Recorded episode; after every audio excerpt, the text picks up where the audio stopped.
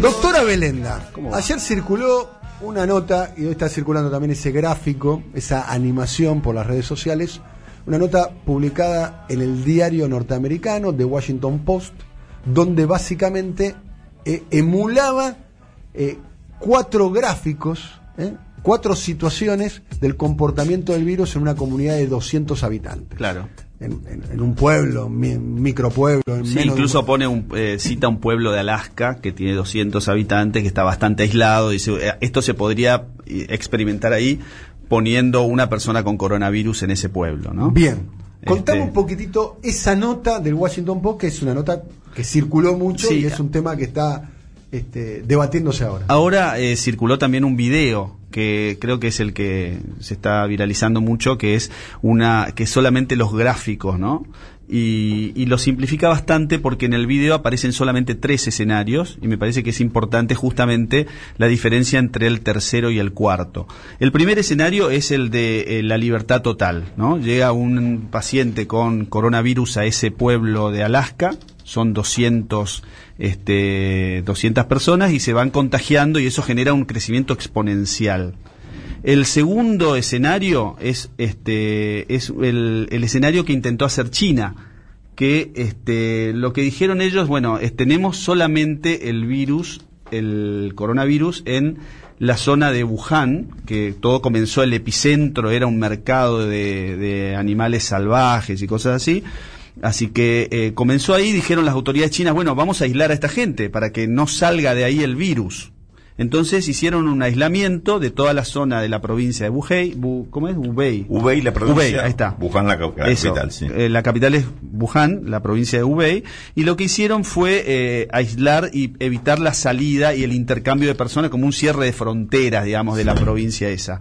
En ese cierre de fronteras lo que dice el matemático es que es imposible que no haya alguna salida y entrada de ese lugar, porque además las fronteras no son estrictas y eh, por, de alguna manera la gente sale y entra, y eso eh, fue lo que pasó. Se enlenteció un poco con el intento de cuarentena, digamos, sería, podemos decir, cuarentena obligatoria de una ciudad, ¿no? Y generó un crecimiento no tan exponencial como en el primer escenario de libre movimiento, pero de todas maneras eh, se dispersó de una manera brutal después para otros lugares la, tercera eh, posición es un poco la que se habla del modelo inglés, ¿no? Como ir, eh, dejar que se mueva, el, eh, aislar al 75% de la población y dejar que se mueva un 25%. Entonces, este, que es parecido a lo que podemos decir estamos haciendo ahora acá. Es una, es una cosa moderada, digamos. En el que dice que no, Daniel. No, me parece que no es no, pero alguien de vos, creo que decías hoy que había un 30% menos de actividad o algo por el estilo. No, eso fue un algo que dijo Adrián. Ah. Este, que, también me parece que es un cálculo yo veo más gente en la calle. en la mañana vi más gente en la calle. Sí, solo en la mañana vi más tráfico. solo con que no haya escuelas dijo eh, dijo que se reducen 30%. Bueno, me parece que no. me parece que no. Y la idea de la, de la distancia social es 75% detenidos y 25% moviéndose. De esa manera se achata mucho la, la, el sombrero, como dicen, ¿no? Para que se den una idea, el crecimiento exponencial es parecido a un sombrero de mexicano. ¿eh? Tiene una punta larga y el, los bordes más, lo, digamos, el, el, ala del sombrero es más, más plana. La idea es achatar el sombrero ese que se convierta en, un, en, una curva mucho más lenta, porque, insisto... El pico no sea tan alto. Claro, el pico no sea tan alto. Y mejor si no hay un pico. Obvio. El mejor escenario para eso es la inmovilidad total con solamente uno de cada ocho de estos 200 moviéndose. ¿Eh? Eh, con ese escenario, la verdad es que la curva se aplana muchísimo y los casos eh, graves van dándose muy esporádicamente. El, el, escenario ideal desde el punto de vista exclusivamente epidemiológico es el cuarto, es decir, es un distanciamiento extensivo en el cual uno de cada ocho... O sea, una cuarentena total. No, no es total, porque en realidad cuarentena de lo que hablamos es de cierre de fronteras, se quedan acá, eh, no salen, no se mueven. Un poco Argentina está en cuarentena hoy en el sentido de que no hay, están cerradas las Pero fronteras. me refiero a la más, más parecido a lo que está sucediendo en Italia y en España, que es la gente en la casa sin Exacto, es eso. Ese escenario todavía no llegó a la Argentina. No, no llegó a la Argentina para nada y está, eh, es la gente en su casa, no sale nadie, el intento es que solamente uno de cada ocho se muevan eso achataría mucho la, el, la tasa de infectados nuevos. Para 8 sería el, que va a comprar comida. O, el personal que tiene que traer, porque que al hospital. Lo, mínimo, lo mínimo de guardia para que una sociedad más o menos funcione. Claro, en la Argentina supongo que eso debe ser mucho más difícil de hacer, porque es una sociedad en la que hay un porcentaje muy grande de gente que está. además, hay una cuestión que es esencial acá. Nosotros vivimos en un sistema, se llama sistema capitalista, que está fundamentado sobre dos variables, que es producir y consumir. Claro, eh, vos estás en realidad, es eh, eh, la cuarentena va a, la, sala de máquinas del sistema. y aparte, Como decía comprando y vendiendo, no es que producir y autoconsumís. No. No es que producir. O sea, tenés que moverte. Producir, consumir. buscar, transportar, digamos, por eso, Digo, ¿qué, es lo, otro que te iba a preguntar? Digamos, en, en cada una de estas variables, sobre todo en la última, de acuerdo por cuánto tiempo. Claro, eso es lo que pasa. Eh, tampoco se sabe mucho. Supongo que se irá viendo en base a, la caída de nuevos contagios, la caída de casos graves y la caída de eh, cuando ya no aparezca ningún caso. Bueno, ese es el momento, ¿no? En, China aparentemente está cayendo. Yo ayer recibí toda la información que, circuló por el, en, esta reunión que hubo anoche, este, y se ve que en China realmente el pico ha comenzado a caer importante y y la ya en este momento hay más casos importados aparentemente en China que casos nuevos. Esto, esto es un dato interesante, ¿no?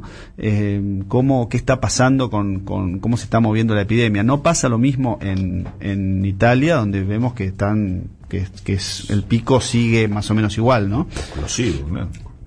Y en, España también. Y en España también. En España tenemos últimas 24 horas. De todas maneras, yo, decía, hoy escuchaba también a, Jorge Alemán que decía que la gente se preocupaba por el dengue, por el sarampión y demás. También es cierto eso. Nosotros estábamos en una crisis muy importante con el tema del dengue.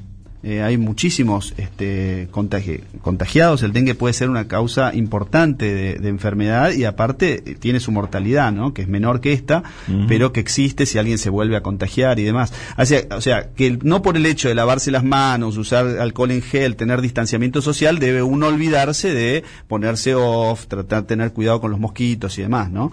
Y también lo mismo con el sarampión, o sea, hay... Sí, pero hubo un discurso inicial, primero... Eh, bajarle el precio al coronavirus. No, totalmente. Creo que un gran error de comunicación de alguien que tiene, dicho sea paso, el, uno de sus atributos es comunicar bien, como Ginés González García. ¿Entendés? Sí. Eh, que arrancó diciendo, me preocupa el dengue, me preocupa el sarampión, eh, no va a llegar a la Argentina. Bueno, eh, errores.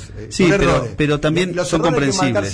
Sí, pero son comprensibles, porque son comprensibles. Fíjate que la comunidad infectológica, en principio se minimizó desde todos, desde muchos lugares, no es, insisto, este, este filósofo estando en Italia en ese momento, eso se distribuyó por todos lados, la gente decía esto no, no es importante, el, eh, muchos... ya tenemos más experiencia como para no cometer errores. Yo insisto sobre la figura. esto es una serie donde ya está el capítulo China, el capítulo España, capítulo Corea, capítulo Italia. Entonces, tomemos todos los elementos, ya que vimos la serie, vimos el tráiler, todos los elementos de experiencia para no repetir los En este momento creo que ya equivocarse sería medio contumaz, ¿no? Claro, exactamente. Pareciera ser porque tenemos todo lo que tenemos. ya, sabemos lo que hay que hacer como para evitar.